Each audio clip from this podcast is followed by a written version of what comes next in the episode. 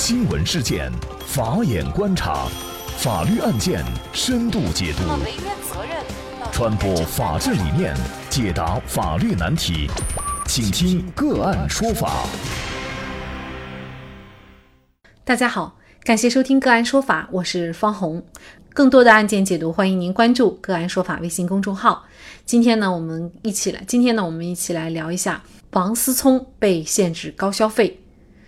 据《时代周报》报道，十月二十二号有消息称，王思聪已经依照北京市二中院发出的财产申报令申报财产，且目前王思聪名下的房产、车辆、银行存款等财产已经被查封了。就在前一天，十一月二十一号，王思聪被北京市第二中级人民法院发布限制消费令。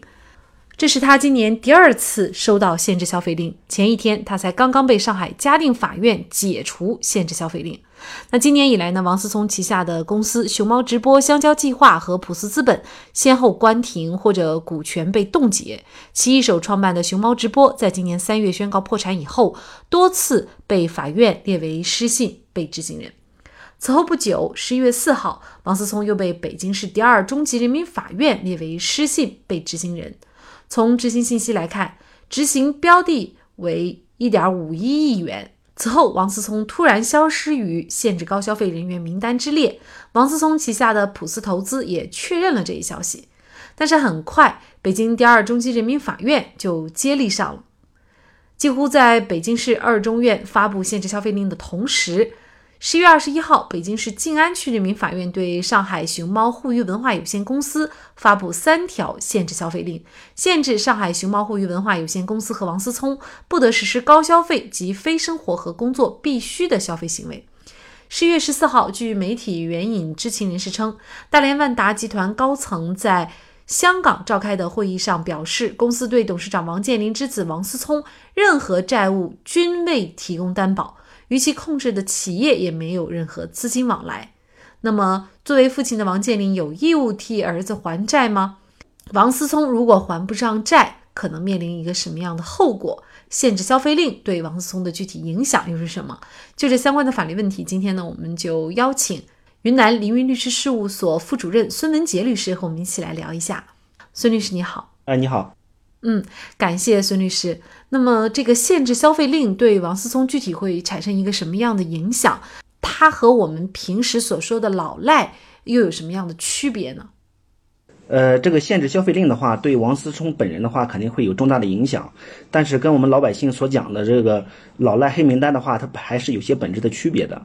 我们会看到啊，这个案件中，因上海熊猫互娱文化有限公司，它是涉及到一个其他合同纠纷案件。那么熊猫互娱的话，是未按执行通知书指定的期限履行生效的法律文书确定的给付义务，被采取限制消费措施。那么，限制其法定代表人、主要负责人、影响债务履行的直接责任人员，还有实际控制人王思聪，不得实施高消费以及非生活和工作必须的消费行为。那么，这个限制消费令的话，我们看到它是颁布时间呢是二零一九年的十月十二日，它实际上是涉及到的范围是上述的这个高消费行为的话，它包括了很多内容。一方面的话是涉及到乘坐交通工具，比如说飞机。列车的软卧，还有轮船二等以上的舱位。那么第二项的话是涉及到像星级以上的呃宾馆、酒店、夜总会、高尔夫球场等高消费的场所。第三的话是购买不动产或者新建、扩建高档的这样一个装修房屋等等都是涉及。那么第四方面的话是租赁高档的这样一个写字楼、宾馆、公寓场所。那么第五的话是购买非经营性的这样一个必须的车辆。第六的话是涉及到比如说旅游度假。第七的话涉及到子女的就学，第八的话是涉及到支付高额的保费、购买保险理财产品。第九的话是乘坐 J 字头的这样一个动车组列车的这样一个全部的座位，以及其他的动车组的一等座以上的座位，它都属于我们所讲的这样一个限制高消费的这样一个行为的范围。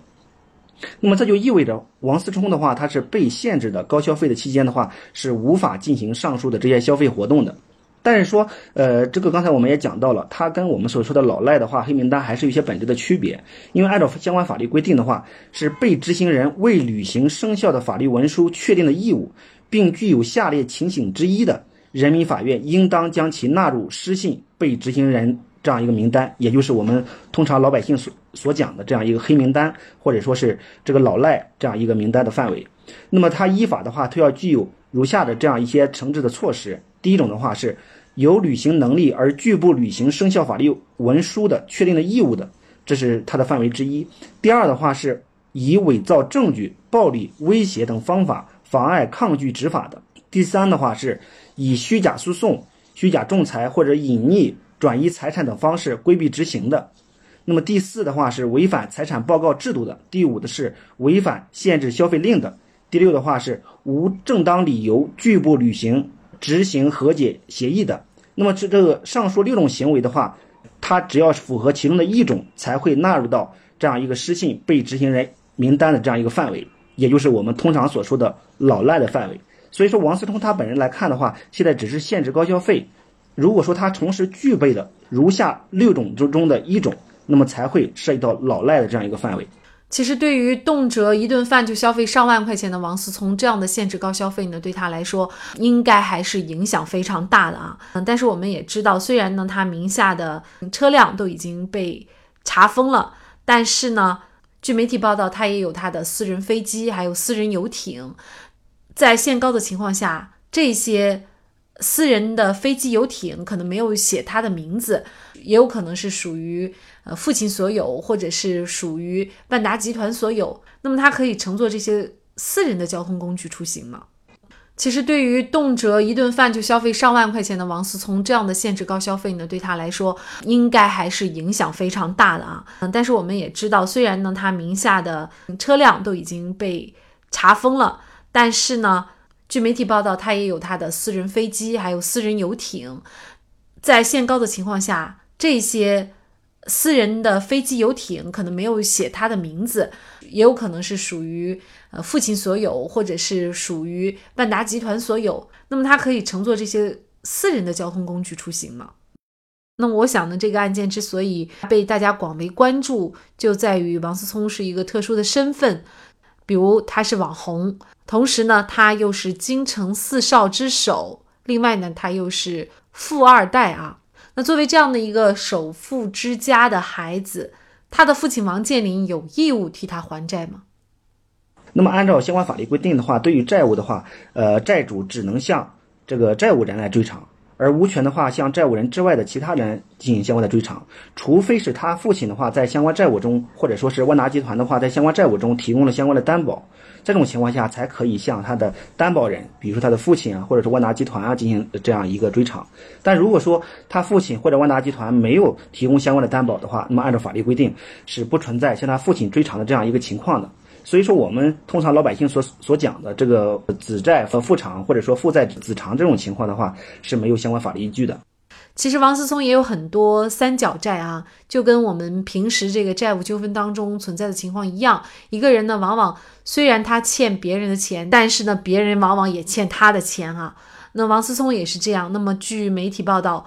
王思聪也在喊着老赖贾跃亭赶紧还他的钱，因为乐视网呢欠王思聪有九千多万。王思聪可以把这笔他欠别人的债务其中的九千万转给乐视，让乐视直接来还吗？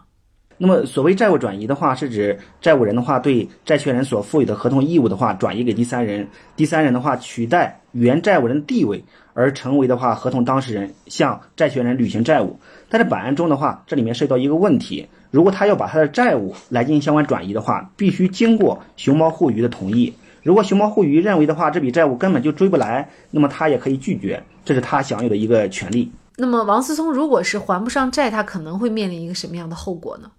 刚才我们也说到，如果说王思聪的话，他继续不能够履行这个还款的义务，那么他后续的话将有可能被沦为就是我们所讲的这个老赖的范围，就是失信被执行人，被纳入到失信被执行人名单之后的话，他可能会面临着很多的一些法律的后果。第一方面的话，他从事特定的行业或者项目会受到相关的限制，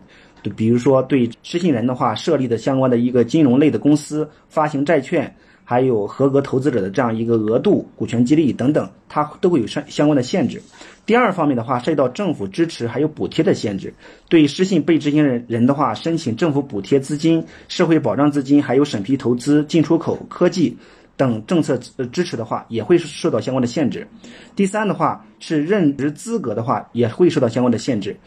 呃，对失信被执行人担任国企高管、担任事业单位的法定代表人、担任金融机构的高管，还有担任社会组织的负责人，限制还有招录为公务员，呃，入党或者说是呃担任党代表、担任人大代表，还有政协委员，呃，还有入伍服役等，它都是有相关限制的。那么第四方面的话是准入资格限制，对失信被执行人的话进行海关认证，从事药品、食品行业、从事房地产建筑企业资质进行限制。第五方面的话是荣誉和还有授信限制，对失信被执行人的话，被授予文明城市或者文明城镇等等，那么这一块的话可能跟他没有太大关系，在这一块也是有相关限制。第六方面的话是特殊的市场交易限制。对失信被执行人从事不动产交易，还有国有资产交易，使用国有呃林地、使用草原以及其他国有自然资源的话进行限制。那么第七方面的话就是限制高消费以及其他消费。刚才我们也说过。呃，第八个方面的话是禁止出入境。那么第九方面的话是被执行人唯一的住房也是可以被执行的。第十方面的话是被执行人的离休金、退休金还有养老金也是受到被执行的。那么除此之外，按照刑法修正案九第三十九条的相关规定，对人民法院判决裁定有能力执行而不执行的，情节严重的，他也涉嫌构成刑事犯罪，处三年以下的这样有期徒刑、拘役或者罚金；情节特别严重的，处三年以上七年以下有期徒刑，并处罚金。因此，失信被执行人的话，也可能涉及到刑事犯罪的问题。那么通过这个案件呢，我们也只能说，诚信要放在第一位，无论你是谁。在法律面前也都是人人平等的。那在这里呢，也再一次感谢云南凌云律师事务所副主任孙文杰律师。